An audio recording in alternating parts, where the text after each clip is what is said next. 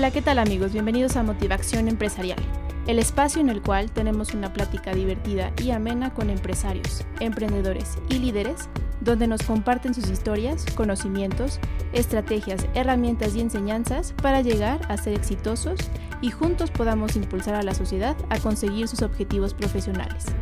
Así que si te gusta el aprendizaje continuo, escuchar y compartir estrategias innovadoras para desarrollar ideas de negocio y si estás buscando la inspiración y motivación que necesitas para convertirla en acción, este es tu espacio. Esto es Motivación Empresarial.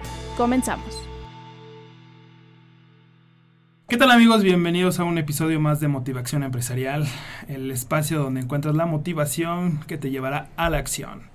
En esta ocasión, la verdad es que tenemos una invitada muy especial.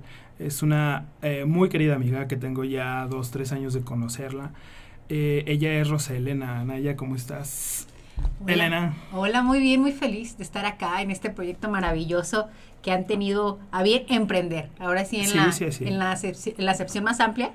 Este, y pues honrada de que me inviten a charlar sobre estos temas tan Mm, importantes. Muchas gracias. Eh, eh, el tema de hoy será la equidad de género, la igualdad de género en las empresas. Y no podríamos tener equidad de género si no tenemos también a Dalila. Claro. ¿Cómo estás, Dalila? Muy bien, muy bien, muchas gracias. Súper contenta de que también nos acompañe Roselena. Muchas gracias, Dalila. Claro, la representación de las mujeres. Claro. Así es. estar aquí en igualdad. Estamos, es. ahorita estamos en igualdad y eh, ojalá hubiera más equidad. Ahorita nos va a explicar Elena de qué se trata. También está con nosotros, bueno, ya lo conocen, Rabín. ¿Cómo estás, Rabín? ¿Qué onda? Bien, buenas tardes y bueno, buen día a todos. Y muchas gracias, Rosalena. También debo decir que es, también es mi amiga desde hace dos o tres años también Así y hemos trabajado juntos en varios proyectos muy a gusto, muy padre y, y siempre con este tema de, de- de equidad de género también, de, de igualdad y, y bueno, eh, con un impacto impresionante en las empresas que hemos estado también. Sí, Sí. buenas experiencias, la Muy verdad. buenas experiencias. Hemos hecho buenas, buenos trabajos colaborativos. Así es, así es. Es una, es una mujer que trabaja mucho. Eh, La Sí. verdad es que sí trabaja mucho. De hecho, eh, ahorita nos va a platicar más ella de qué, qué estás haciendo. Pero e- eres maestra. También soy maestra, soy maestra, docente en- así universitaria. A veces, a veces es lo que más me gusta hacer, pero es la, la verdad es la, lo que menos tiempo le puedo dedicar. Es lo que más te gusta hacer. Me gusta mucho la docencia, mucho estar en las aulas, compartir, sobre todo en el nivel universitario. Ok. Me hace, me hace súper interesante y pues aportar a la formación de profesionistas críticos. y de- de- Yo desde el derecho, que es mi, mi, mi profesión, Ella es abogada. sí, hace falta ahí, sobre todo, nuevas mentes a favor de muchas cosas. A favor de, sobre todo, de los derechos humanos, ¿no? Así es. Que, que, que, que implica todo esto de la equidad y la igualdad. así Oye, es. ¿y dónde estás dando clases, Rosalena? Bueno, he dado la VM, eh, he estado ahí, he estado también en la Universidad de la Ciudad de Aguascalientes, Ok. ahí, este, y probablemente, ando viendo a ver si me da la vida, en la en Flaxo, México. Voy a estar a- de allá, la, la sede es allá en la Ciudad de México, Mm. pero probablemente haya oportunidad Virtuales. de estar como, no, como tutora Ah, eh, a- en, un sistema semipresencial que tienen en, en posgrado ya. A Ah. ver, a ver que ando viendo si se empata con mi, con mis obligaciones de mi otro trabajo, pero espero que sí. Ojalá, Ojalá ojalá. que sí. Ojalá. Qué bueno, felicidades. Gracias. Pues eh, sí, como les decía, el tema de hoy es la equidad y la igualdad de género en las empresas y todo lo que conlleva, todo lo que conlleva, porque son muchísimas cosas, muchísimas cosas. Vamos a empezar con algunos datos que tengo aquí este, eh, a la mano. Eh, les voy a decir, bueno, estos son eh, datos que dice que el- para el primer trimestre del 2018, la inserción laboral del rango de entre los 15 y los 29 años, el 63% son hombres y el 57% son mujeres. El panorama de la educación, de acuerdo a, este, a estos datos del INEGI, el 48% serán hombres y el 51% mujeres. ¿Qué quiere decir? Que ya estamos, eh, o que las mujeres están entrando mucho más a la educación y por consecuencia al mercado laboral. Sin embargo, esto no quiere decir que eh, tengamos unas condiciones en las empresas o incluso en las escuelas donde se favorezcan eh, a las mujeres o donde se favorezca tener equidad de género o igualdad de género. Vamos a empezar por definir algunas cosas. ¿Qué es? Lamentablemente. Sí, lamentablemente. ¿Qué es la equidad o, o qué es la igualdad, Elena? Sí, bueno, creo que es muy- importante diferenciar estos conceptos, ¿no? Porque comúnmente son empleados como sinónimos, cuando pues son distintos. La igualdad es un principio, es un derecho. Y es un derecho que está consagrado en los instrumentos más importantes de derechos humanos. ¿no? En el caso de México, pues lo tenemos en el artículo primero de nuestra Constitución, reconocido como un derecho fundamental de ese nivel. Eh, por ejemplo, la Declaración Universal de los Derechos Humanos también lo reconoce, dice su artículo primero, todas las personas somos iguales. ¿no? Entonces, pues es un principio y es un derecho. Y la equidad es el camino para alcanzar la igualdad. ¿no? Tiene la equidad más que un principio o un derecho consagrado, es una vía ética para alcanzar la igualdad eh, real, material, en la vivencia de las personas. La equidad se materializa a través de acciones concretas, ¿no? acciones que reconozcan que todas las personas somos iguales en derechos, pero que desgraciadamente el sistema cultural, económico, educativo, ha condicionado, ha, este, implementado distintas desigualdades para ciertos grupos. Por, ejemplo, el caso de las mujeres, de las personas con discapacidad. Entonces, es decir, hay un sistema social que no nos favorece a todos y a, todas y todos por igual. Y la equidad busca ser esta herramienta que reconozca estas diferencias y que implemente acciones para revertir estas diferencias. Y que esta, y esta desigualdad social eh, la traemos desde hace muchos años. Sí. Mucho tiempo, muchos años, muchas malas prácticas, muchas malas costumbres, ¿no? Así es. Y más que en contextos como el por ejemplo, en el tema de la igualdad de género, la desigualdad se manifiesta eh, eh, en perjuicio de muchos grupos, ¿no? Personas con discapacidad, como les decía, comunidades indígenas. En el caso de mujeres y hombres, o personas, por ejemplo, de la comunidad LGBTIQ, pues más en contextos como el mexicano, este, donde hay un machismo muy arraigado, donde hay una, una religiosidad muy conservadora en algunas zonas, por ejemplo en Aguascalientes, en toda esta región occidente, pues estas desigualdades de género se marcan aún más, ¿no? Y perjudican particularmente a niñas, adolescentes y mujeres, ¿no? en el caso de la, de la desigualdad de género, porque se construye un ideario de roles, estereotipos, prejuicios, de lo que las mujeres debemos ser y hacer, dónde, cuál es nuestro lugar en el mundo. Y, que son paradigmas bien difíciles, de romper, pero bien complicados. Así es. Pero, también, ahorita que estabas hablando de esto, me viene a la mente también el que, y, y precisamente haciendo honor a esos a estos derechos, a esos artículos, etcétera, que hemos estado comentando, es que, eh, ¿por, qué no, ¿por qué se ha enfocado todo hacia la, o, bueno, la gran mayoría hacia las mujeres? No digo que esté mal, ¿no? Claro. Eh, eh, sin embargo, si, si somos, o si estamos buscando precisamente la equidad, esto de hablar de este de estigma, eh, los estigmas con los que hemos estado viviéndolo en las últimas generaciones, pues también también recaen en los hombres, ¿cierto? Claro. O sea, el, este este estigma de que el hombre es el único y exclusivo proveedor, ¿no? O cosas por el estilo, ¿cierto? Claro, también existen estereotipos en relación a, a, la masculinidad, ¿no? Los hombres no lloran, eh, los hombres, por ejemplo, leía... No y no lloramos. Y no lloran. Por ejemplo, la, incidencia de suicidios en varones... Sí lloran, está bien que lo hagan. La incidencia de suicidios en varones es mayor, porque hay un tema, por ejemplo, de, de, salud mental que a los hombres les cuesta trabajo atender, ¿no? Pero lo que sí, e, es, es evidente que existen estereotipos que nos dañan tanto a mujeres y a hombres. Pero ¿por qué se ha hablado tanto o por qué el feminismo, por ejemplo, ha puesto el dedo en la llaga de la desigualdad, sobre todo en relación a las mujeres? Porque el sistema social perjudica el ejercicio de los derechos en mayor medida a las mujeres. O sea, sí a los hombres este sistema de género les perjudica en ciertos aspectos, ¿no? Por ejemplo, esos estereotipos. Pero en relación al ejercicio de los derechos, a la violencia, a la discriminación, las mujeres eh, hemos sido históricamente más perjudicadas. y no todas de la misma manera, eso es importante, hay que decirlo, porque nos atraviesan otras condiciones. Por ejemplo, la, condición de salud. ¿Será lo mismo social? ¿Será lo mismo una doctora en matemáticas noruega, burguesa o rica? Que, por ejemplo, que una mujer indígena nicaragüense con discapacidad. Claro, claro que no. Ambas son mujeres, sí. Sí, pero. Pero les atraviesan distintas condiciones. Entonces, es, el, es el, enramado de la desigualdad incluso la desigualdad de género se atraviesa con muchas otras cosas. Es, es, complejo el fenómeno. Es muy complejo. Y muy contextual en relación a cada persona. antes de entrar eh, como, como al, tema principal, eh, que sería eh, cómo, cómo afecta todas estas condiciones sociales dentro de la empresa, de la desigualdad, me gustaría saber qué te ha llevado a ti en la vida como a tomar este camino. ¿Qué te llevó a... Qué, qué condiciones... ¿no?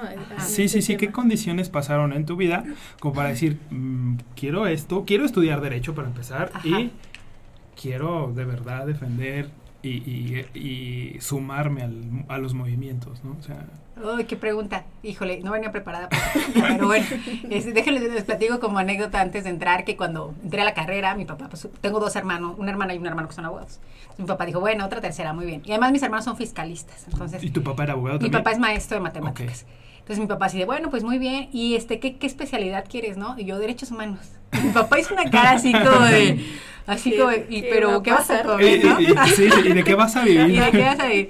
Pero bueno, ¿qué me hizo? Yo creo que yo, yo agradezco mucho a mis padres, mis papás son maestros rurales. Entonces, desde chica Ok. tuve esta, posi- bueno, esta posibilidad de conocer muchas realidades Sí. más allá de la mía. ujú. Entonces, recuerdo como los primeros años de mi vida recorriendo las comunidades más lejanas de Aguascalientes, en Tepezalá, y ver, eh, sobre todo, no sé, desde niña me fijaba mucho en la condición de las niñas y las mujeres, tal vez por, por una empa- empatía de género, Claro, ¿no? Sí, O sea, norm- dices, que es normal, no, ¿no? ajá, estas niñas de mi edad, o sea, yo recuerdo, y, y no tienen lo mismo que yo.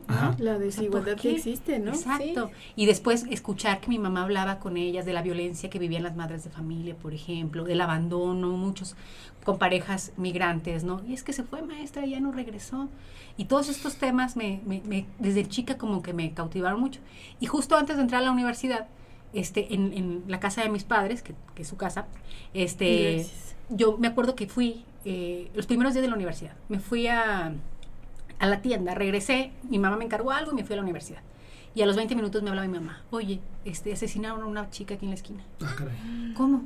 Sí, dice, este, yo no escuché, me dice, me estaba bañando, pero ¿A Aguascalientes? sí, en la casa, esquina de casa de mis papás. Dice, este, una vecina me habló que se había escuchado los gritos, entonces salimos y ya estaba la patrulla, su pareja la asesinó en la esquina de la casa. O sea, o en una colonia, vamos a decir, relativamente tranquila, este, una- un, un feminicidio, ¿no? Entonces, yo me acuerdo que dije, cinco minutos pasé, o sea, me hubiera tocado ver toda la, la situación y eso como que me impactó, eso como decir, estas, estas violencias pasan Tan cerca. tan cerca, o sea, tan cerca. Y probablemente este, no vemos feminicidios todos los días, gracias a Dios, pero sí sabemos de amigas que, que viven violencia con sus parejas, de niñas que son acosadas en la calle, ¿no? Esto de, por ejemplo, ¿a qué edad tuvimos nuestro primer acoso? Dalila no me va a dejar mentir. Claro. O sea, es algo que parece que aprendemos desde muy niñas, ¿no? A cuidarnos en la calle. Ujú. Pues muchas cosas, yo creo que son muchos factores que, que me hicieron pues dedicarme a estos temas y que pues ya no hay vuelta para atrás. Cuando uno entra a esto, ni modo. Y que te apasiona. Me apasiona mucho. Sí, se nota, mucho. se nota. Sí. se Ay, nota. sí, sí, me Se emociona, nota, ¿verdad? pe- Ya me callo. no, no, no, no, no, para eso te trajimos. Tú sigue hablando. De hecho, ya nos vamos. Muchas Con permiso, gracias. muchachos, Muchas hasta gracias. luego. La dejamos en buena, en buena voz. Pero fíjate que mujeres como tú, o personas como tú, necesita el mundo. Ay, Sí, claro. pues a veces yo creo, no creo que todo, mis actitudes a veces yo creo que el mundo me las debe de repechar. Pero pues No, tratamos, no, no, tratamos de, de aportar algo. Sí, y aportas demasiado. Dalila, eh, por ejemplo, en tu experiencia eh, con empresas a las cuales has ayudado, digamos, a- en, en el sector de consultoría, de capacitación, ¿qué tanta desigualdad ves? De, de hecho, fue, fue una pregunta Sí. que, que vimos en, en capítulos anteriores, Ajá. pero la hay, por supuesto que la hay. Hay, hay diferencias enormes eh, en cuanto tú ves a directores generales siendo hombres, ¿no? Y muy pocas directoras mujeres cuando tienen eh, las mismas capacidades, incluso hasta más, ¿no? Pero simplemente por ser mujer, pues no tienen la- la- los mismos, las mismas oportunidades. Entonces, hablando desde eh, el liderazgo. Y, y también en cuestiones eh, ya como tal de, de la operación dentro de una organización, bueno, hay ciertas actividades que, que no hay mujeres. ¿no? Ujú. Son eh, actividades tal vez un poco más pesadas que solamente están enfocadas a los hombres, pero ¿por, por, ¿Por cuáles no? razones? no? Claro. Ajá. Entonces, desde ahí lo, lo podemos ir visualizando. Bueno, que, que, que a favor de, y no defendiendo a nadie, eh, creo que hay condiciones físicas que podrían eh, desarrollarse más en los hombres para ciertos trabajos. ¿no? O sea, a lo mejor no, no estoy diciendo que las mujeres no sean fuertes, pero que puede eh, influir de alguna manera a contratar ciertos tipo de empleados, hombres para, para ciertos trabajos o mujeres para ciertos otros trabajos. De, de, ajá, sí, Bueno, no, no, no, por tú, tú, favor, tú, tú, ya- tú, tú, Aquí estamos Pues para sí, creo, charlar. creo que relativo. ¿no? Creo que, es rela- creo que es relativo. Tranquila. Este, que, que- que-. No, no, no. No, creo que es relativo, o sea, Sí. este tema de la fuerza Sí. física, pues también, no sé, sí, yo sí con- tengo amigas que son mucho más fuertes que, que amigos, ¿no? Puede ser que, Sí. que sea, sean casos excepcionales, pero sí creo que hay eh, eh, muy pocos casos, yo creo que, que piden un perfil eh, determinado. ¿no? Y que las mujeres no podamos cumplir. O sea, me, me- me cuesta trabajo pensar en algo. Es que desde ahí va, ¿no? O sea, ¿por Ajá. qué? Desde ahí es romper. Claro, claro. Exacto. Y desde Claro. ahí tenemos que romper la par- No, bueno, es que estoy hablando desde mi experiencia como reclutador, como, como Sí. capacitador y como parte fundamental de recursos y- humanos. no, y, no, claro que te digo, todo esto es broma, ¿no? Pero... No, no es eh, broma. Pero lo- a lo que voy es que precisamente estamos hablando de estos Esta estereotipos, social. Sí. ¿no? Eh, y hace tiempo que yo em- emprendí un negocio de helados en unas motone- unos motocarros. Esto, Ok. eh, y, y mi idea precisamente que, era- que era como tener un chofer que estaría manejando ese motocarro y tener que hacer la venta, etcétera. Y lo primero que uno piensa pues es en un hombre, Claro. porque es un trabajo de estar circulando X tiempo, ¿no? Este, manejando. Sí, manejar una eh, moto. manejar una moto como tal, aunque fuera un motocarro, pero es una moto, ¿no? En- Enfrentarse a la lluvia, a los claxons, a los automovilistas, etcétera, ¿no? Entonces, pues piensas en un hombre, ¿no? Y, y cuál sorpresa que eh, las mejores eh, eh, experiencias que tuve como con colaboradoras fue con mujeres, Ujú. Ok. ¿sí? Y manejando el motocarro, ¿sí? Y enfrentándose a ese tipo, y, y se me ponchó la llanta, y, ¿no? O sea, y fueron mujeres, ¿sí? Entonces, es, es o sea, sigue siendo un estereotipo el, Sí. hasta el día de hoy, pero pues bueno, somos nosotros mismos quienes eh, provocamos o, o seguimos con esta inercia, ¿no? Claro, claro, y de- desgraciadamente lo que yo he visto, por ejemplo, en, en- en pro- en procesos de reclutación, que cuando se pref- ya ya de eliminando un, un, un poco este tema de los ere- estereotipos, se sigue a veces eligiendo a los hombres, sobre todo por, por ejemplo, por temas de seguridad, lo platicábamos hace poco, ¿te acuerdas? En las, cue- las encuestas del INEGI, por Sí. ejemplo, ¿no? Zonas muy riesgosas en donde dices, es que no podemos mandar a una mujer porque le vamos a comprometer su seguridad. Pero lamentablemente, fíjense, o sea, es un tema de contexto más que de capacidad. Entonces, la idea, pues, es cambiar los contextos para que todas y todos podamos tener Las mismas oportunidades. en cual- Y sentirnos y que- seguros en cualquier y que lugar. nuestro, nuestros, nuestra condición eh, de género no sea un factor de riesgo extraordinario. ¿no? Ay, ay, pero, pero a ver, es- es- quisiera que expliques un poquito más esto, Ajá. porque eh, pre- creo que ahí está, eso es un excelente ejemplo para, para que a todos nos quede claro. O sea, Claro. La situación de género Ajá. ¿Sí? Eh, a ver, voy a replantear. El, el- la institución, la empresa, etcétera, quien sea, ¿no?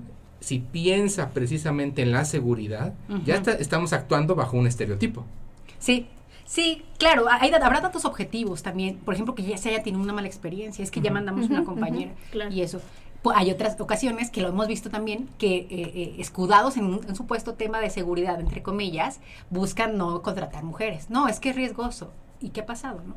Entonces es una delgada línea, ¿no? Es también como mucho de ética de la empresa. O sea, realmente es que estás preponderando la seguridad de las mujeres en contextos inseguros o más bien te, te estás como desde esta actitud paternalista Sí, de las limitando. cuido, limito sus oportunidades. También eso pasa.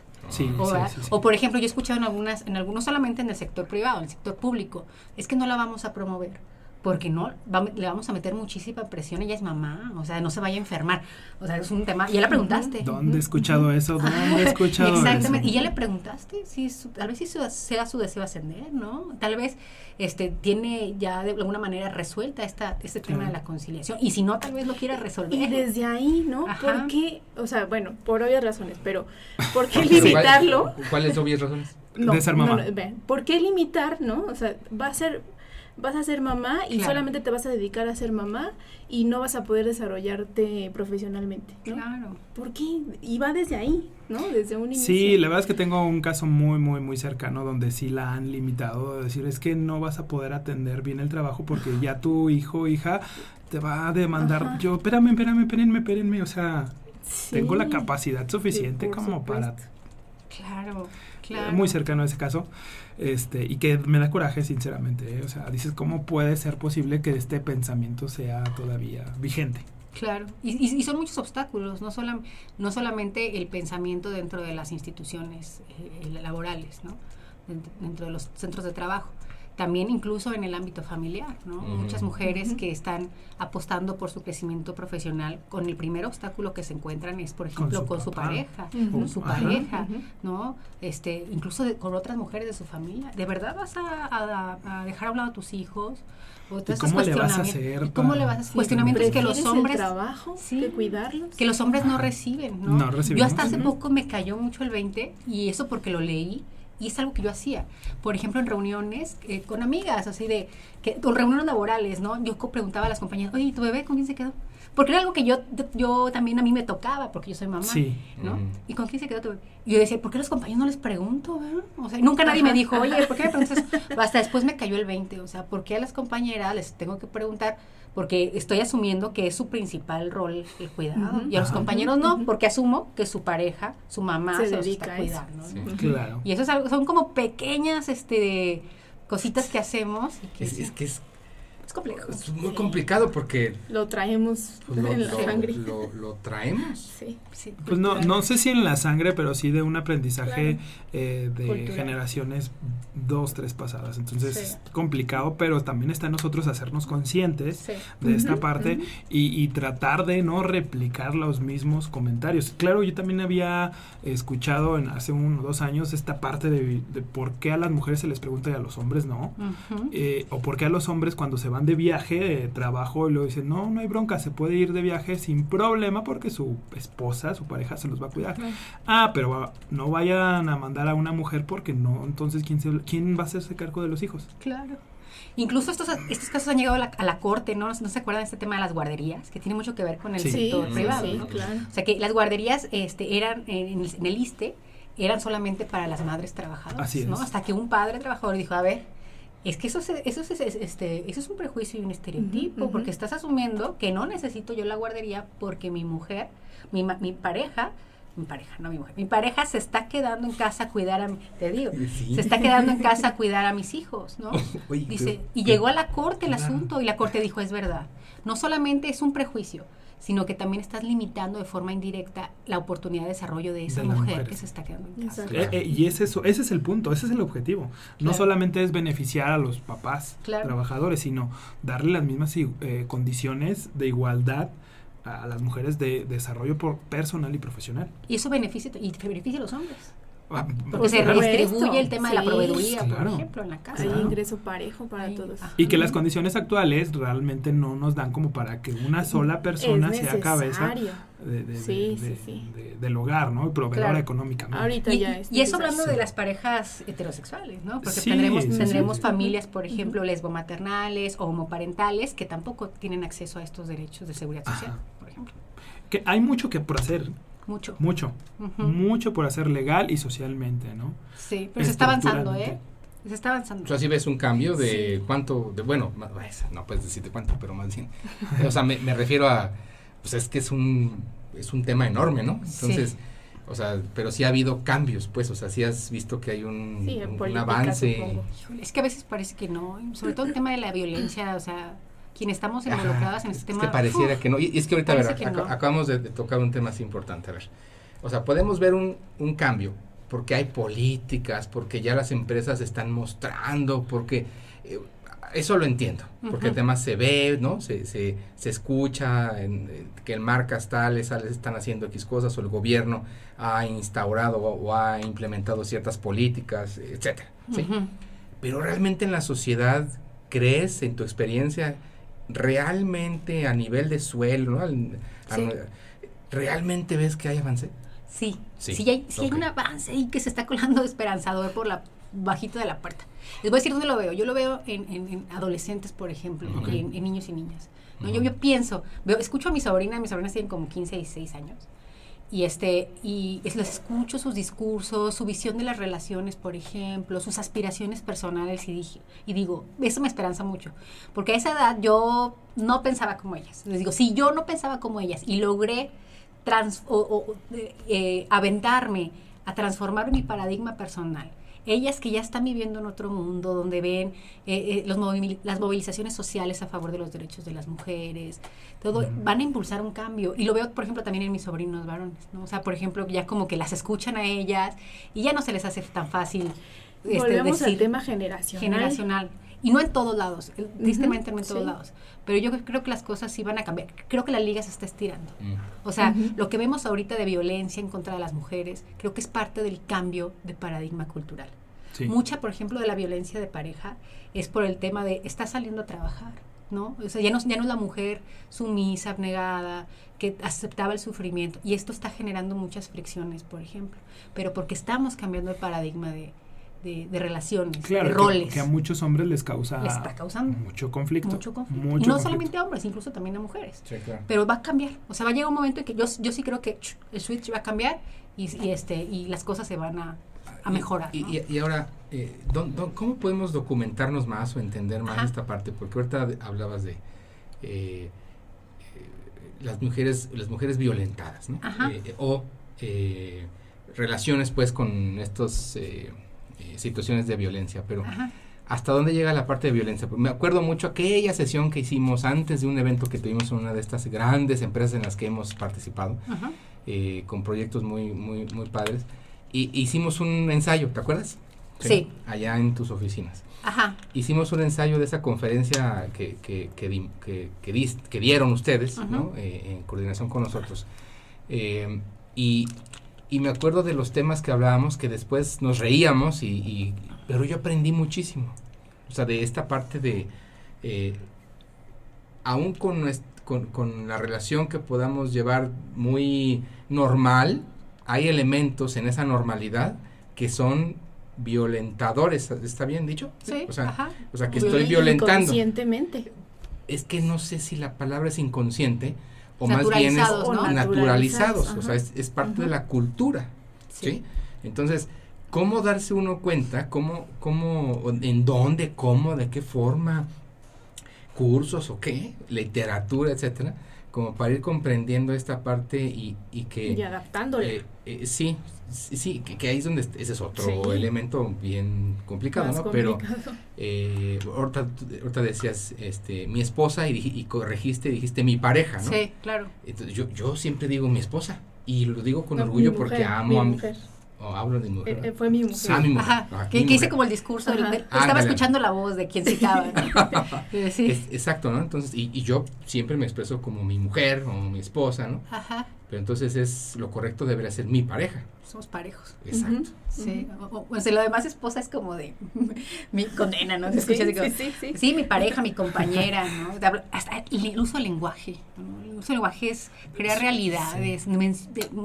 mucha gente se burla del lenguaje incluyente, ¿no? Que, que tratamos de decir, así los niños pero realmente tiene un impacto. Yo les platicaba en aquel curso justo que una vez en un, día de las infancias, a mi hija le trajeron una tarjeta a la escuela, le dieron su tarjeta. Y no, es, no sabía leer ella, tenía como cuatro años. Mamá, me, me dieron la tarjeta porque vamos a tener una fiesta de, celebrar el 30 de abril. Ah, me la da. Y luego me dice, este, ah, lémela. Y yo, te invitamos a celebrar el Día del Niño, trae tu ropa favorita y no sé qué. Solo para niños. ¿Y la de las niñas cuándo va a ser? me dijo. Entonces dije, oh, me cayó el 20. O sea, digo, ya, ya usaba yo lenguaje incluyente, pero dije, sí, crea realidades, las hace sentirse presentes. Desde este tema del uso del lenguaje. A la pregunta de qué hacemos, primero tener voluntad, ¿no? Y o sea, decir, bueno, hemos aprendido muchas, tenemos muchas pautas culturales este, no somos malos por eso. O sea, viví, crecimos en una cultura de, desigualdad de género, machista. Todos, tanto mujeres como hombres, la mamamos. Así es, y más en un país como este. y, pero podemos cuestionarla. Y eso nos hace muy valiosos, ¿no? Y no solamente el tema de la desigualdad entre mujeres y hombres. Por ejemplo, nuestro clasismo, nuestra gordofobia muchos temas que, y se vale la pena, o sea, decir, bueno, no me las sé todas, puedo cambiar, o sea, a veces sigo generando comentarios elitistas, clasistas, misóginos, racistas, y no, o sea, y más desde un, desde un lacerarnos, decir, bueno, puedo ser parte de este cambio cultural. Y hoy la responsabilidad histórica que tengo es cambiar las cosas. Y que está en cada uno de nosotros, ¿no? está en cada uno de nosotros. Pero digo, retomando lo que dice Rabin, ¿en dónde podría la gente igual documentarse un poco más o, a quién poder acercarse como para decir, oye, yo tengo ciertas eh, ciertas áreas de mejora no, a, nivel personal, a nivel profesional e incluso a nivel empresa. Claro. O, o, o simple y sencillamente, como dice Rosalena, la voluntad de aprender y, y, tratar de entender esta parte, ¿no? Porque... Pero, pero a veces no, no, no nos da el conocimiento como para poder entender y tenemos que hacer, ah, sí, claro, acercarnos a profesionales. No, pero a, lo que voy, no, tienes razón, tienes razón. O sea, a, a lo que voy, voy a replantear.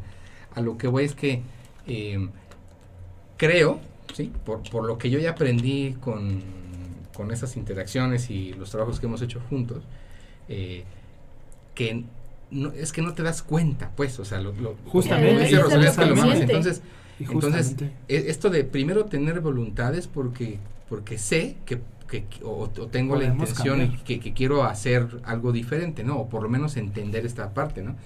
Porque lo, en lo, a lo que voy es que en lo que estoy cierto, pues, o creo que, es cierto, es que no sabemos qué estamos haciendo mal. Claro. ¿Sí?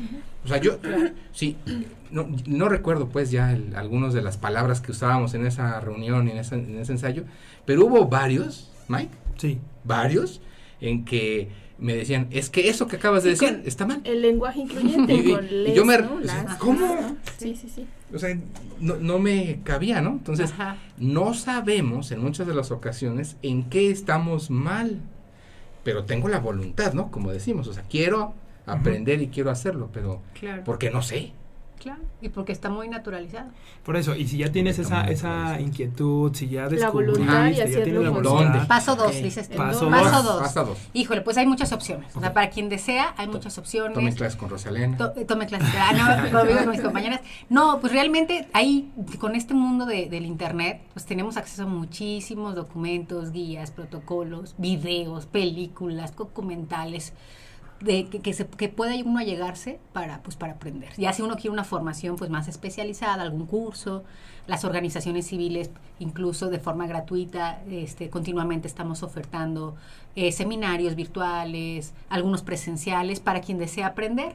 Por ejemplo, en el caso, yo, yo últimamente me he encontrado con muchos amigos que, que están como cuestionando esta parte de su masculinidad, ¿no? O sea, como decir, oye, pues, ¿qué onda? Tenemos muchos, muchas imposiciones culturales. Y he encontrado iniciativas, una les recomiendo de machos a hombres, que es una iniciativa que, que, que, la pueden encontrar, la googlea, la, puedo decir, la, googlean, y este es un, es un programa que unos, unos chavos mexicanos crearon de hombres para hombres, ¿no? Entonces se hicieron, pusieron a disposición de todo el público una guía metodológica para hacer círculos de hombres. Es decir, a ver, ahorita las mujeres ya van muy avanzadas en su discusión sobre sus derechos y sobre su papel en el mundo. Nosotros, y nosotros entonces, pues hicieron una guía padrísima de sesiones con temas a discutir, con pasos que pueden dialogar entre, entre hombres, temas como la violencia, temas como eh, por la sexualidad, no el acoso, pero desde esta, desde esta, eh, de esta mirada masculina. Sí, que, que, que, incluso es diferente. O sea. De machos a hombres. De machos a hombres. De se machos llama. a hombres, búsquenla. Mucho, y, y, tengo también compañeros que están haciendo trabajos de masculinidades muy interesantes. Eso, y pues también quien mujeres, tanto mujeres y hombres o cualquier persona que desee conocer más, tan fácil como buscar este qué es la perspectiva de género, qué es la igualdad, películas, hay películas maravillosas, ¿sabes? Yo, yo creo mucho en el poder del arte, por ejemplo. Sí, sí, sí, sí, Hay quien, este, incluso hay obras de teatro, hay compañeras que tienen iniciativa. En diciembre conocimos a unas chavas en Chiapas, en diciembre de 2019, en un encuentro nacional con las mujeres zapatistas, que están haciendo difusión de la cultura de igualdad a través de títeres, ¿no? En Guanajuato, en, tienen una caravana, entonces llegan a las plazas públicas, este, hacen convocatoria, hijos, hijos, papás, mamás, este, llegan a, hijas, hijas, este, y, a través de títeres empiezan a hablar estos temas, ¿no? Entonces, hay muchas formas por, por, las cuales acercarse. Como empresas, pues creo que hay una responsabilidad distinta, ¿no? Hay una responsabilidad distinta. Mucho mayor. Mucho mayor, porque pues son un, un, elemento en la sociedad importantísimo y además que, les, que la Constitución les impone una obligación en relación a los derechos humanos y en relación a la igualdad. O sea, no, no solamente esto que dice todos los derechos humanos para todas las, las y los mexicanos, no solamente es una obligación para, los, para las autoridades, también para los agentes del mercado, para las empresas. Claro, claro. Hay una, un compromiso social. Entonces, en el caso de las empresas, una empresa que tiene esta intención, pues creo que se puede acercar a eh, organizaciones especializadas en dar acompañamiento a empresas y que manejan estos temas para empezar un proceso a favor de la igualdad no solo eh, en beneficio de las mujeres, sino también de otras diversidades, ¿no? De género, de, orientación sexual, de las personas con discapacidad, que al interior de sus empresas se viva la inclusión, se viva la igualdad y se respete la diversidad y los derechos humanos, ¿no? Y esto está súper en boga, súper en boga. Sí. Sí, sí, sí. De, de, hecho, bueno, hay, una, hay un estudio que dice que el 72% de las empresas aseguran tener políticas de inclusión pero solo el 40% cuentan con una estrategia para lograrlo. O sea, no nada más es tener eh, el papelito y esta es mi estrategia, di, perdón, esta es mi política de inclusión, con esto, aquí está, ¿no? Pero de verdad, ¿qué, qué acciones y qué acciones concretas hay que hacerlas para, para que esas políticas de inclusión lleguen de verdad a materializarse y a tener un cambio no solo a nivel empresarial, sino a nivel sociedad y que se va a ver reflejado en en todos los aspectos de, los cuales están inviscuidos o incluidos todas esas personas. Así es, así es. Y que además no, no se tiene que inventar el hilo negro. No. O sea, ya hay buenas prácticas súper este, concretas que han, que han mostrado sus excelentes resultados y que no solamente es como un, una concesión que hacen las empresas, que deben de hacer las empresas por, por subirse a este tren de los derechos humanos. ¿no? Creo que también deben de visibilizar que tiene beneficios concretos para ellas, ¿no? Y eso es bien importante. ¿Cómo qué? Por ejemplo, la, mejor, la mejora del ambiente laboral es una, ¿no? Sí, La lealtad hacia la, hacia la empresa. Una de las personas que nos sentimos reconocidas en nuestra diversidad y que somos tratadas con igualdad de condiciones, generamos un compromiso con nuestro, con nuestro patrón. Y con ello el rendimiento. Y con ello el rendimiento. la productividad, por supuesto. Productividad. Ganancias, que al final de cuentas este, también es una parte importante de la supervivencia del negocio. Atracción de talento, por ejemplo. si hay una empresa que vivencia la igualdad y que, por ejemplo, implementa políticas de conciliación de los roles eh, familiares con el trabajo, pues es, es un plus. Yo quiero trabajar ahí. Claro, claro. Este, y es, se reducen los riesgos de, por ejemplo, de, problemas legales a causa de, discriminaciones o violencias. De hostigamiento. De hostigamiento, incluso riesgos eh, eh, de, enfermedades laborales, ¿no? Por ambientes. Los riesgos, los riesgos emocionales o los psicoemocionales. Los psicoemocionales, sí. Tiene muchísimos, muchísimos beneficios que creo que, que creo que debemos de, ponderar. Por ejemplo, y a mí me, pareció muy interesante, eh, hay hubo un, un, estudio en 2018 de una consultora eh, estadounidense, McKinsey, que se llamó un, informe, un informe, ¿no? Generaron un informe que se llama Woman Matter. Y dice que si las empresas en el mundo este, fomentaran la igualdad entre mujeres y hombres y entre cualquier persona en sus, al, interior, todas nos se pusieran de acuerdo en el mundo para hacerlo, aumentarían el Producto Interno Bruto Mundial en 12 mil billones de dólares. ¿Por qué? Porque habría pues toda esta fuerza laboral, sobre todo de mujeres, que no se pueden incorporar al mercado formal, porque hay desigualdad para ingresar y para permanecer en los centros de trabajo, se sumaría. Ah, ahora, estas, políticas y acciones, etcétera, que pueden implementar las empresas y, para que estemos vamos a ir concretando en cuanto a qué, se, qué pueden hacer las empresas, ¿no? Y, y, y, con lo que quiero decir es que no se necesitan generar eh, políticas eh, de alto de, o sea, muy complicadas, eh, que requieran una inversión extraordinaria, ni nada por el estilo, ¿cierto? Así es. Es decir, eh, quiero contratar ahora o ser, o tomar, eh, o ser incluyente, pues, en, y, respetar y además este, aprovechar esta, pues, desde experiencias, mano de obra, etcétera, de las mujeres, ¿no? Entonces, puedo ser tan flexible como, bueno, pues, puedes trabajar desde tu casa, claro. ¿no? Puedes ser tan flexible como eh, pues si veo que en mi, en mi, en mi empresa el 80% son mujeres y X porcentaje tiene hijos de tales a tales edades, pues hacer un convenio con una guardería, ¿no? Claro. O algo por el estilo, ¿cierto? Cierto, y no solamente para las mujeres, ahí está el, ahí está el issue. Volví al estereotipo. Sí, exacto, exacto, se trata de mejorar las condiciones generales. Ay, y creo que, por ejemplo, la pandemia, nos, si algo bueno va a traer es repensar el mercado de trabajo. O sea, decir, bueno, incluso con, con reducción de costos para las empresas. Por supuesto. ¿Qué onda con el teletrabajo? La flexibilización de horarios, de lugares de trabajo, tanto para hombres como para mujeres. Bien aprovechado esto, puede mejorar la imagen de la empresa, aumentar las ganancias, reducir sus costos y al mismo tiempo promover la cultura, por ejemplo, de corresponsabilidad entre mujeres y hombres en, en, las, en las familias. O sea, si, si por, no sé, yo lo veo ahora, yo tengo un horario fijo en trabajo y mi, y mi pareja, este, él, tiene su negocio propio. Entonces, eso nos ayuda muchísimo, o sea, que uno de los dos pueda moverse en determinadas horas, o sea, es la diferencia, ¿no? Es la yo, y yo también hago a veces teletrabajo. Entonces, hemos logrado un equilibrio muy, muy padre muy, muy madre, porque... Desde el lenguaje, Porque, ¿sabes qué? Pero estas flexibilidades de nuestro trabajo, yo en teletrabajo y él con su negocio propio, nos ha permitido crear en igualdad de condiciones a nuestra hija. Te toca hoy ir al karate. Oye, pasa por ella, porque hoy me tocó entrar a mí a la oficina. Sí, no, pero es que yo tengo una reunión. No, entonces ah, yo voy. Entonces, pero es porque nuestras, nuestras estructuras de trabajo nos dan ese chance. Y eso sería el ideal para todos. Claro, y, eso es a lo, que hay que aspirar y eso es por lo que hay que luchar, no solo a nivel social, sino también a nivel estructura, este, digamos, de organización o de institución, o sea, para poder beneficiar a todos, no solo, como dice... No solo a las mujeres. Claro, no solo a las mujeres, o no, no solo a cierto sector, ¿no? Porque igual estamos incluyendo, ahorita cayendo... solamente estamos hablando de mujeres. Exactamente, hasta ahorita inclusive todavía estamos cayendo en este supuesto que estamos en un sistema binario. Entonces, y heterosexual. Ajá, y heterosexual. Entonces de repente dices, ah, caray, todos estos grupos minoritarios que también tienen otras condiciones y que también son discriminados, también hay que tomarlos en cuenta para muchísimas cosas, ¿no? Para fortalecer toda la estructura social, toda la estructura laboral, que al final de cuentas va, va a caer en una mejor sociedad. Totalmente de acuerdo.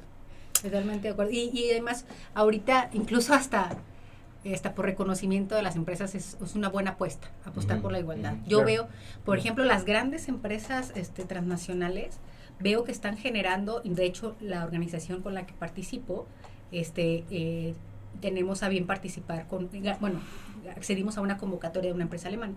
Este, y tiene un, un, proyecto de interseccionalidad. ¿Qué es esto? La, el cruce de desigualdades y discriminaciones.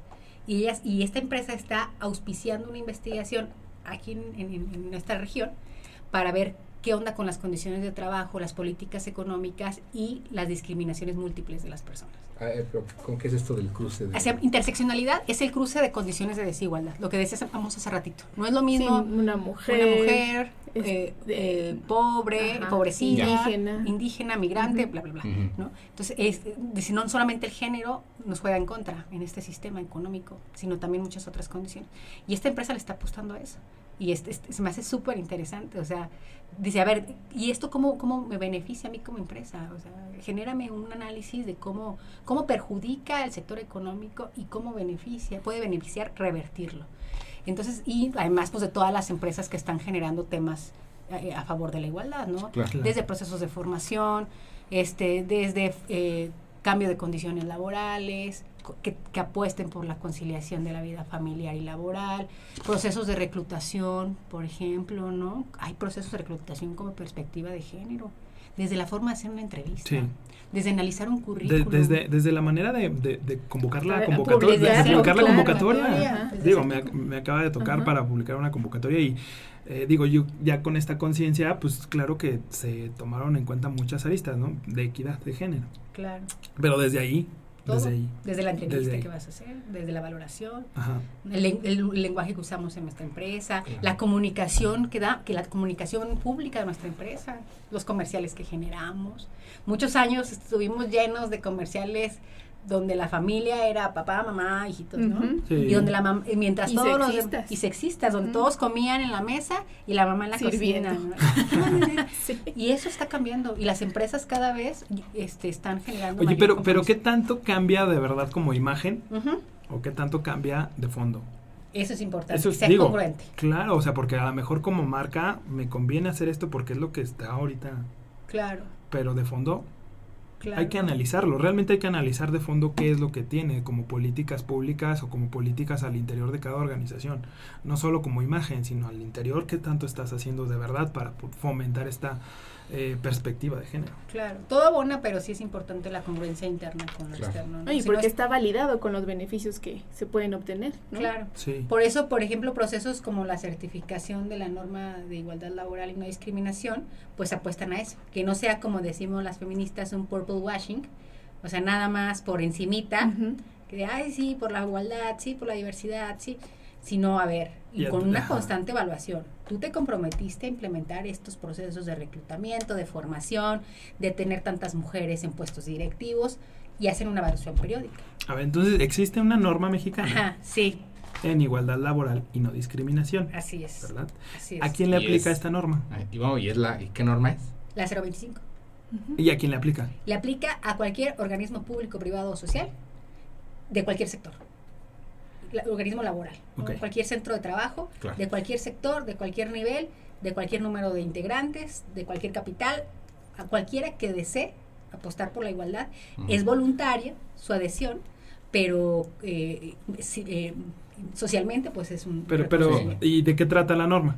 Digo, yo la conozco, sí, pero para todos los empresarios y emprendedores que nos están escuchando, Claro. ¿de qué trata esta norma? Pues la norma eh, tiene varios, varios aspectos ¿no? que, que pide, que, que busca que las empresas cumplan para poderse certificar. ¿Cuál es el objetivo? La, una certificación en materia Sí. de igualdad. Y las empresas tienen que cumplir diversos requisitos, desde tener un plan de igualdad, desde tener un mecanismo de atención a la discriminación y a la violencia laboral, incluido el acoso y el hostigamiento sexual, desde tener procesos de reclutamiento, de ascenso y de capacitación con perspectiva de género y en igualdad de oportunidades para su personal, promover políticas de conciliación y de corresponsabilidad a- con su personal, muchos aspectos, el uso de un lenguaje no sexista, es como, va- propone varias, varios aspectos que las empresas tienen que cumplir para acceder a la certificación. Incluso tiene un, tiene, son niveles, la certificación se puede obtener en varios niveles, oro, plata y bronce. Ah, oh, Entonces tú puedes sí. entrar con un nivel bronce y no nada más te puedes quedar ahí como empresa. Puedes seguir apostando. Incluso la ley de arrendamientos y servicios este, ya eh, eh, da puntos extras en algunas licitaciones públicas Sí, a las tiene la empresas que tengan la certificación. certificación. Oye, pero ¿y quién certifica? Ah, eh, eh, certifica una, una entidad certificadora Ajá. Este, ¿cuál, el proceso a grandes rasgos, bueno, en, en- en la página de la Secretaría de, de Trabajo y Previsión Social lo pueden ver a detalle, Ok. pero a grandes rasgos es, pues la empresa tiene la inquietud de certificarse, de entrarle al tema, con un compromiso real, como dice Miguel, o sea, de rea- una- un cambio de estructura, este, y de principios y de, de procesos. Y este, entonces ah, se re- eh, re- hace un- una solicitud a, la a un consejo, que es el consejo de la norma, este, y se va preparando. Va preparando su plan de igualdad, va preparando sus políticas, los cambios, y los tiene que ir documentando.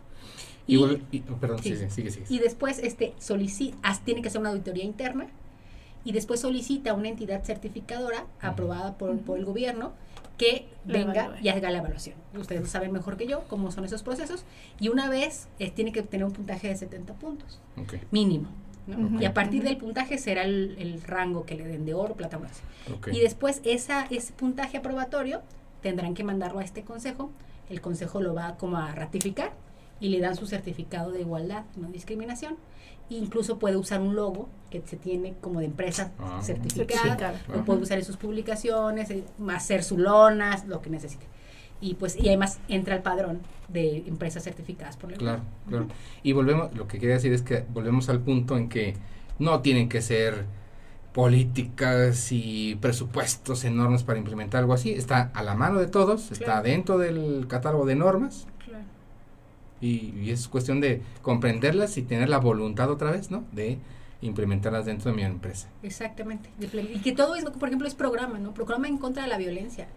Por ejemplo, la norma te da puntos si tú tienes una persona capacitada, mediadora, para cuando, más bien capacitada en atender este tipo de casos de violencia o hostigamiento. Sí. Es tan fácil como, pues eso, apostarle por la formación de una persona, ¿no? O generar un plan de igualdad, que todos lo conozcan, todas y todos lo conozcan al interior de tu empresa. Se puede empezar de a poco, de Sí. a poco.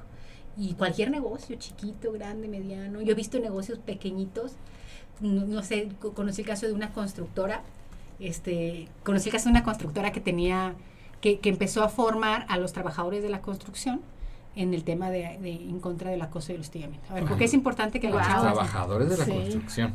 Los más los- complicados. los- El Típicos, estereotipo, ¿no? ajá, el estereotipo clásico, ¿no? Del, El albañil como- chiflándole Ajá, ajá, a las Claro. mujeres que pasa. Y eso está padre, o sea, y eso sí es una acción por la igualdad. claro.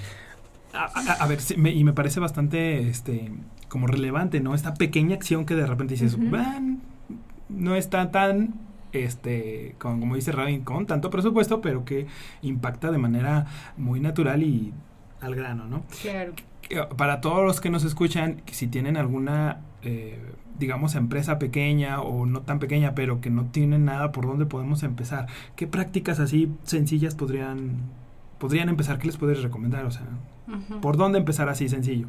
Pueden echarle un ojito a, a la norma, ahí les va, vienen buenas prácticas ya, incluso en la página, por cada requisito que la norma te impone, te manda un link de buenas prácticas. ¿Qué han hecho otras empresas? Ok. Pues tú ya ves como Entonces, tu giro, ¿no? Ya hay ejemplos, ajá.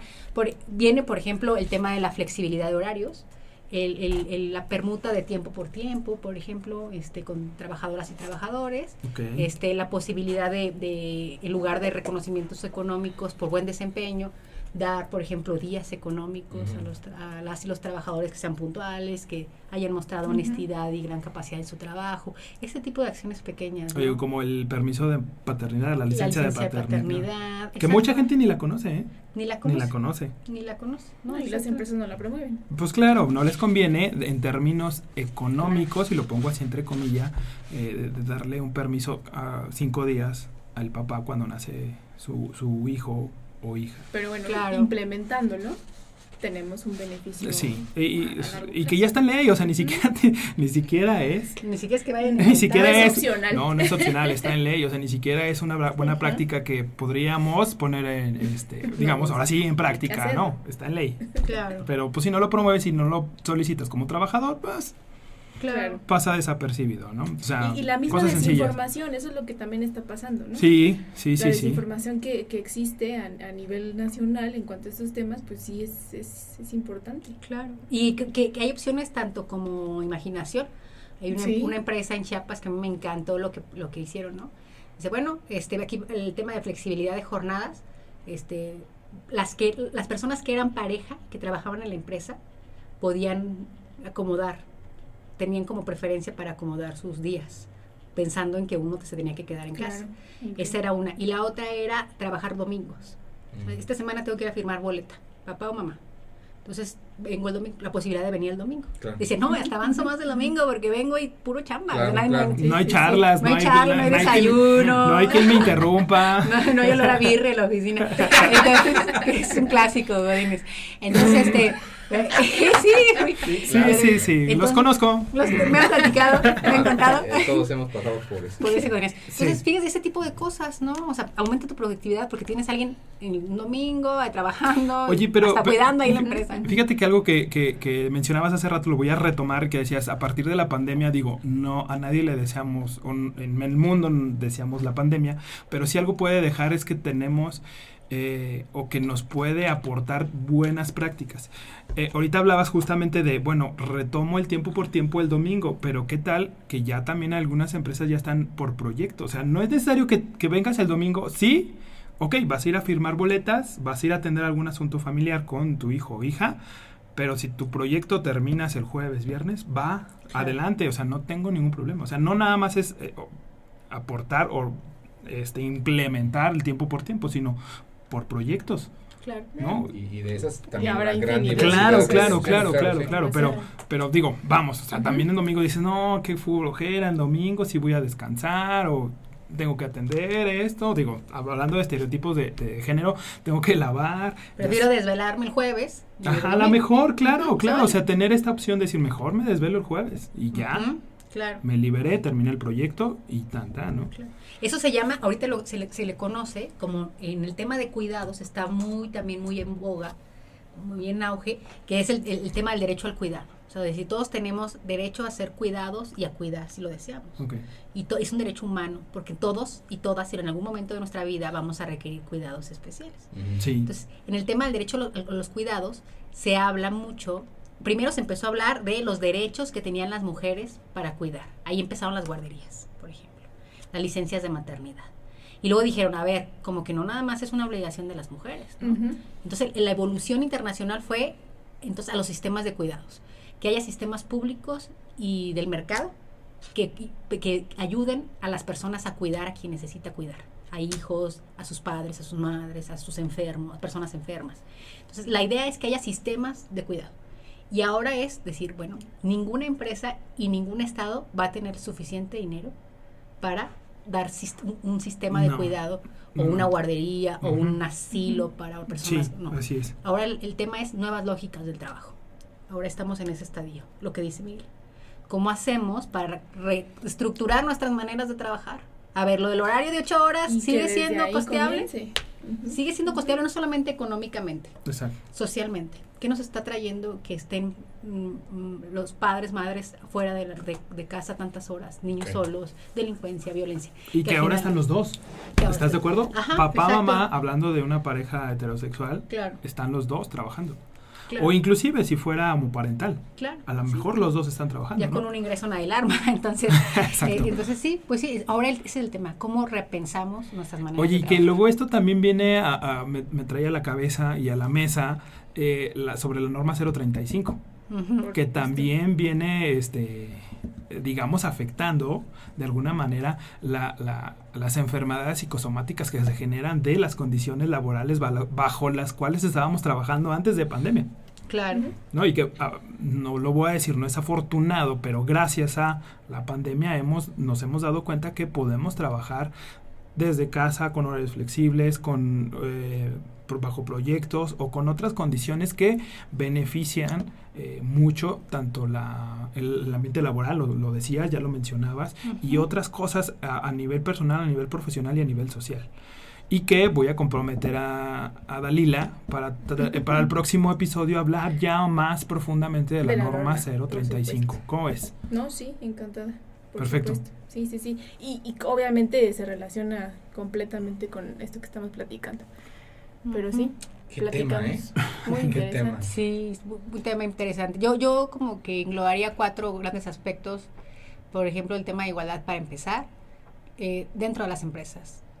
Mm, promover acciones en contra de la violencia y de la desigualdad, discriminación, bla, bla, bla. Buscar mayor representación de las mujeres y de las minorías en nuestras empresas. Mejorar nuestros procesos de reclutamiento y de selección de personal. Igualdad salarial. Y, de y, de oportunidad. Y de oportunidad. porque a lo mejor desde el reclutamiento dices, ah, está chido, ya tengo el 50-50. Claro. Ay, sí, pero ¿a qué niveles? ¿Con qué sueldos? ¿Y qué oportunidades les estás dando a esas, eh, a esas, a, todos? sí, a todos, de verdad, a todos. O sea, ¿qué oportunidades estás dando a todos? Porque, como les decía, hay oportunidades o beneficios que incluso legales ya los tenemos algunos hombres, papás. Entonces, ¿qué oportunidades les estás generando a todos? Y, y, ahorita estamos entrando otra vez a hombres y mujeres, sí, pero podemos hablar de, de, este... Por eso digo a todas las personas. Sí, de... De, de, la comunidad LGBT. Comunidad LGBT, pero también con discapacidades. Claro. Y que de eso no hay mucho no se habla mucho. No ¿eh? se habla. No se habla mucho. Pero también deberíamos hablar de este punto, ¿no? Hasta ese punto también se encuentra la, la, igualdad y la equidad. Sí, y la norma considera también acciones a favor de las personas con, con discapacidad. Sí, ojalá llegamos, un día que nuestra condición de género, de maternidad, estado civil, salud, no implique una desigualdad en el mercado laboral. Eso sería bien padre. O sea, decir, es mi capacidad, es mis ganas de trabajar y no como me veo, cómo me percibe el mundo, lo que me sí, Claro. ¿Tú, crees que haya alguna empresa en algún lugar con ya, ya con todo esto bien implementado y además eh, que ya pasó la prueba. ¿Y en serio? Sí, no en México, pero sí. Tenemos en los Países Bajos ejemplos maravillosos. ¿no? Hay empresas, por ejemplo, hace poco veía empresas noruegas, finlandesas, donde incluso decir, bueno, las mujeres eh, o las personas gestantes, porque no solamente las mujeres pueden gestar, sino hay personas gestantes, este, son quienes, quienes eh, van a dar a luz. Sí.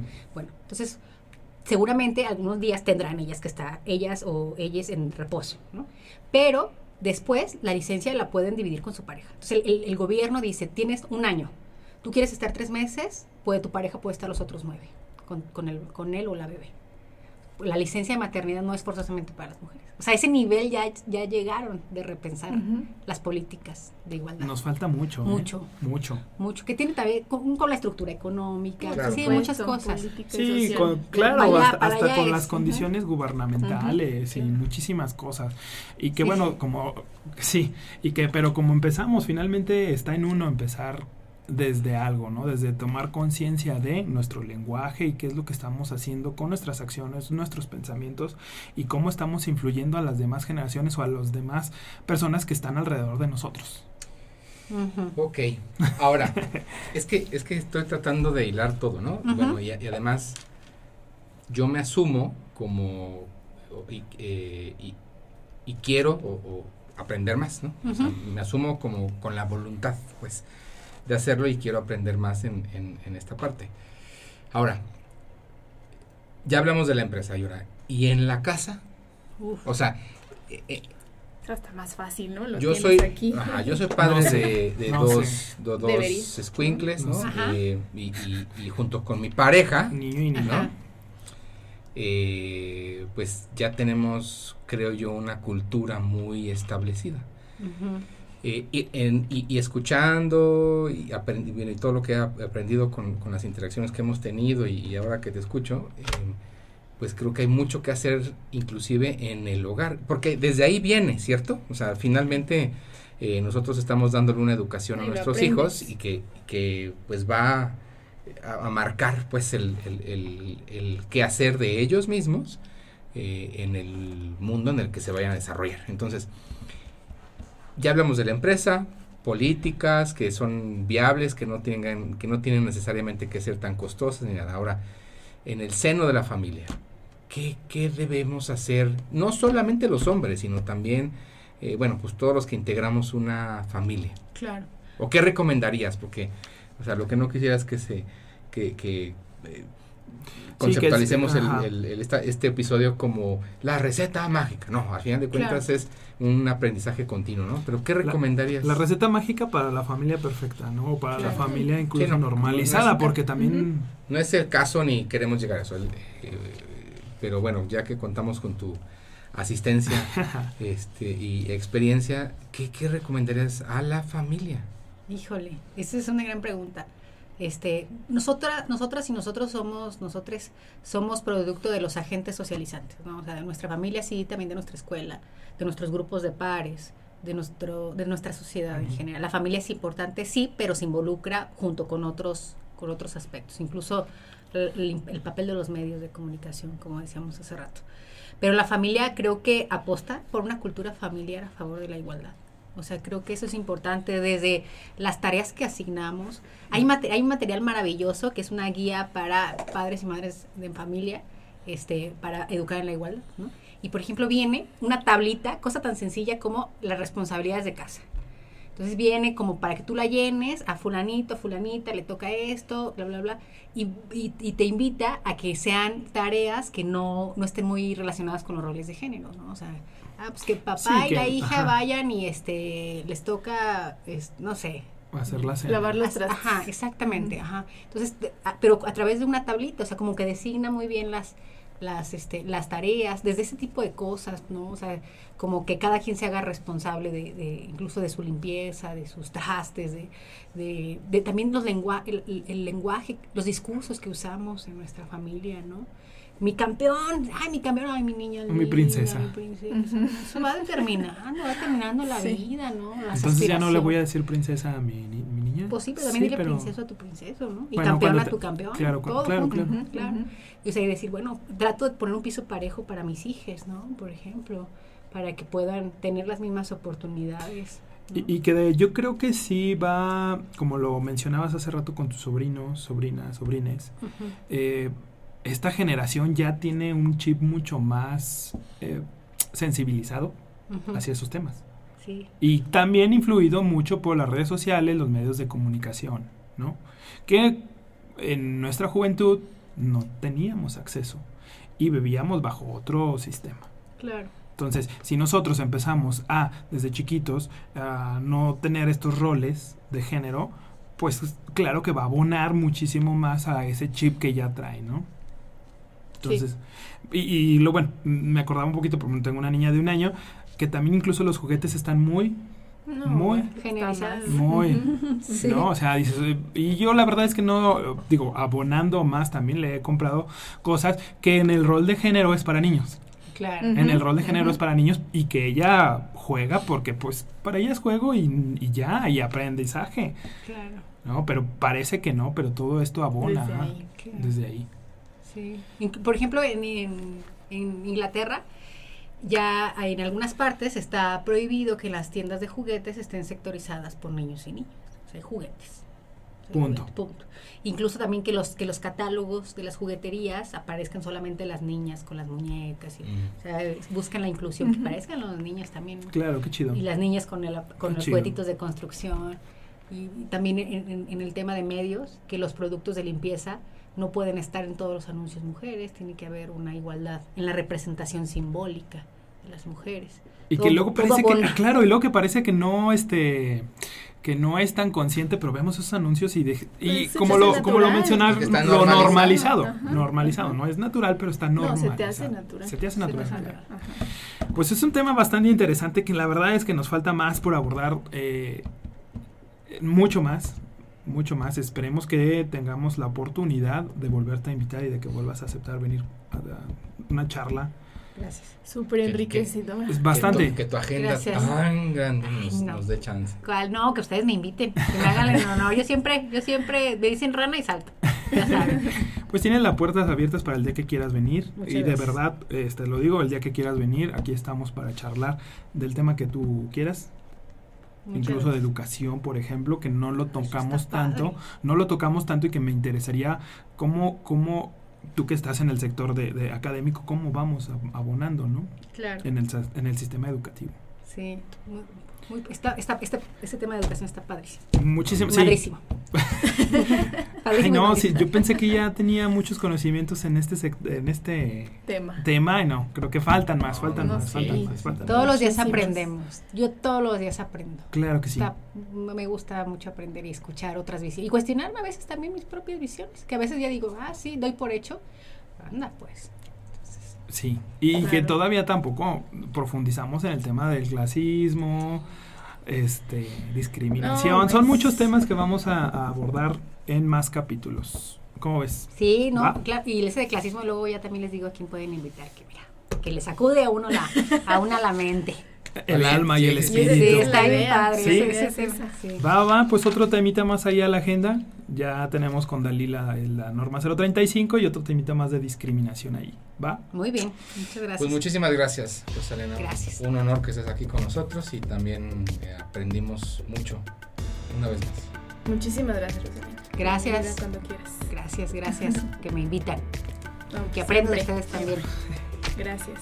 Y gracias a ustedes que nos están escuchando donde quiera que estén. Sabemos que nos escuchan en diferentes partes de Latinoamérica y Europa. Así es que les agradecemos de verdad todo el apoyo que nos están eh, brindando a este episodio y a todos los demás. Un saludo hasta donde nos escuchen. Bye. Bye. Bye. Bye.